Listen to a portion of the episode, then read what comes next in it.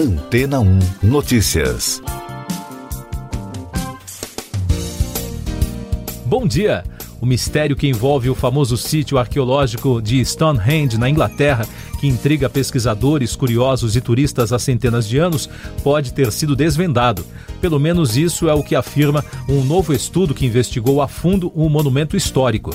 De acordo com Timothy Darville, professor de arqueologia da Universidade de Bournemouth, em reportagem do portal History, a estrutura funcionava como um calendário solar.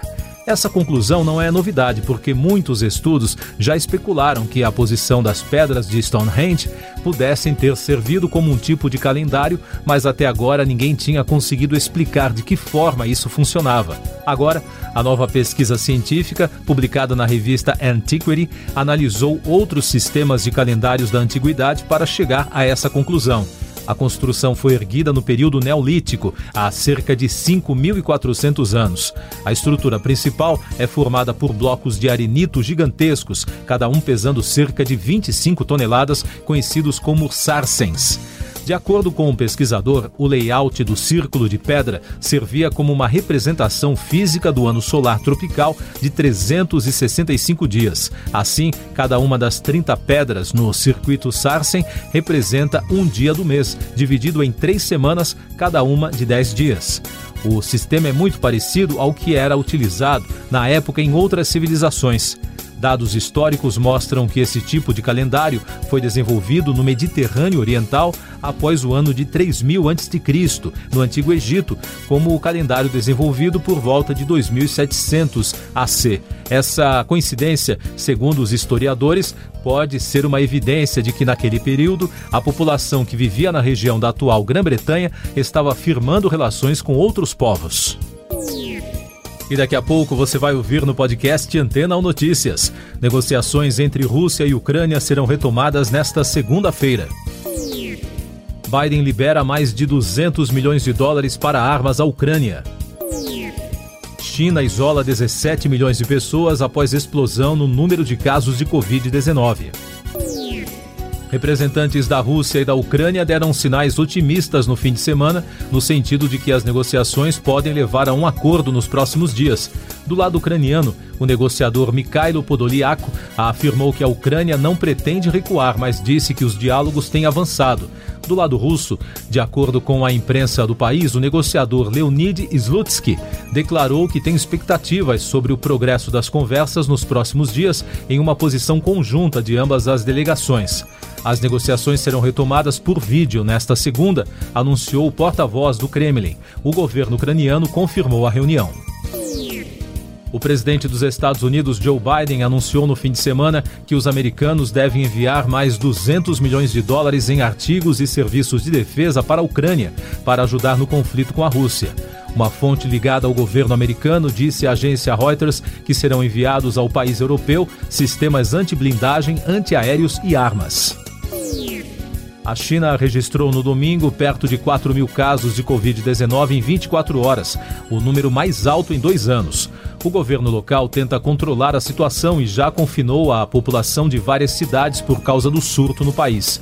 O aumento nos casos da doença levou as autoridades a fechar escolas em Xangai e confinar os habitantes de cidades no nordeste do país. Os surtos da variante Omicron e Delta do coronavírus se espalham por 19 províncias chinesas. Essas e outras notícias você ouve aqui na Antena 1. Oferecimento Água Rocha Branca. Eu sou João Carlos Santana e você está ouvindo o podcast Antena ou Notícias. Mais destaques internacionais. Com um pouco mais de 90% dos votos apurados, a coalizão Pacto Histórico, liderada pelo ex-guerrilheiro Gustavo Petro, obteve 17 das 102 cadeiras no Senado da Colômbia. Os partidos tradicionais, conservador e liberal, ganharam 15 cadeiras cada. O resultado foi considerado por analistas como o melhor desempenho dos partidos de esquerda da história do país. Na Câmara dos Deputados, a aliança conquistou 25 das 165 vagas, empatando com os conservadores. Liberais, entretanto, foram escolhidos para 32 cadeiras. O país também definiu os candidatos das principais coligações à disputa presidencial, prevista para 29 de maio. A agência de notícias oficial da Arábia Saudita informou no sábado que o país executou 81 pessoas em um único dia por diversos crimes ligados ao terrorismo. Segundo a SPA, os condenados estavam planejando ataques no reino, como a morte de um grande número de civis e membros das forças de segurança. O Irã assumiu a autoria de um ataque com mísseis lançado no domingo contra Erbil, no Kurdistão iraquiano. Os mísseis tinham como alvo um centro estratégico israelense, segundo o governo iraniano. As autoridades curdas negaram a existência de uma representação de Israel na cidade. Ainda sobre a guerra na Europa, um ataque aéreo russo atingiu uma base militar em Starik, perto de Lviv, conhecida como Campo de Yavoriv. Segundo informou no domingo o Centro de Comunicações Estratégicas e Segurança da Informação do governo ucraniano. O local fica a cerca de 25 quilômetros da fronteira da Ucrânia com a Polônia. Agora as notícias nacionais, começando com os números da Covid. O Brasil registrou no domingo 146 mortes pela doença em 24 horas, totalizando mais de 655.100 óbitos desde o início da crise. A média móvel nos últimos sete dias é de 419, com tendência de queda. Também foram notificados mais de 14.800 novos casos, somando mais de 29 milhões e 300 mil. Com isso, a média móvel de infecções nos últimos sete dias foi a 45.600, também com tendência de queda. E os dados da vacinação mostram que já passa de 157 milhões e 600 mil o número de brasileiros que completaram o esquema vacinal, o que representa 73,38% da população. Eleições 2022. O Partido Rede Sustentabilidade aprovou por unanimidade a formação de uma federação partidária com o PSOL. O anúncio da aliança foi feito pelo senador Randolfo Rodrigues do Amapá no fim de semana. Essas associações foram criadas em razão do grande número de partidos no país.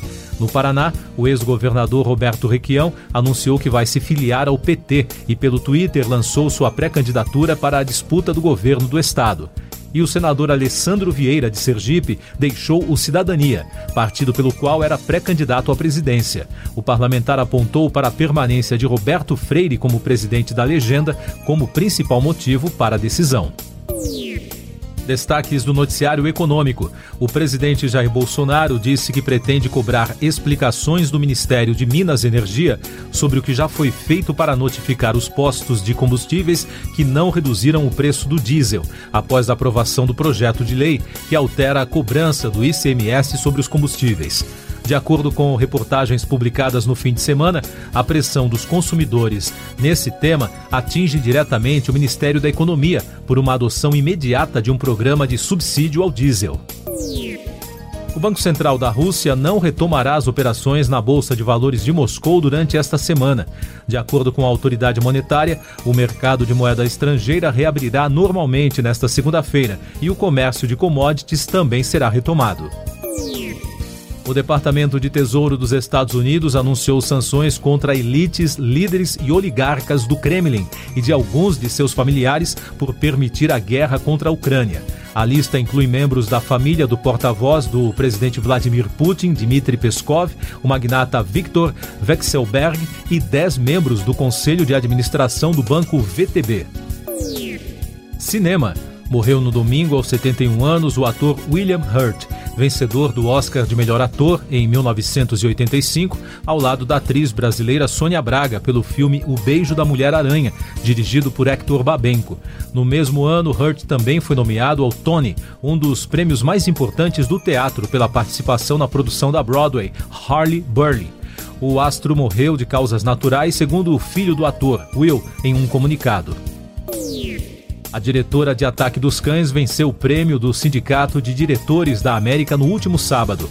O evento é um dos principais termômetros para o Oscar. É a primeira vez que duas mulheres vencem a premiação em anos consecutivos. No ano passado foi a vez de Chloe Zhao pela direção de Nomadland.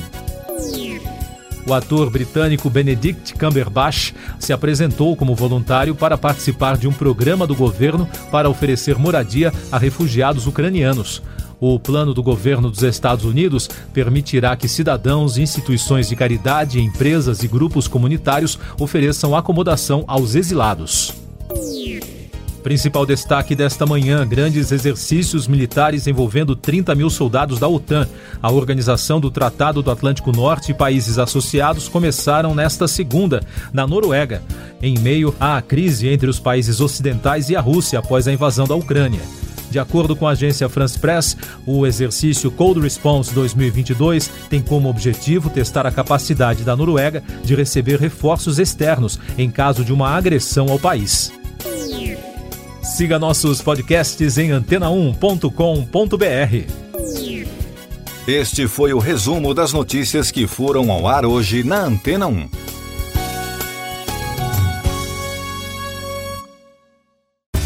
Depois de tanto conteúdo legal, que tal se hidratar com água rocha branca?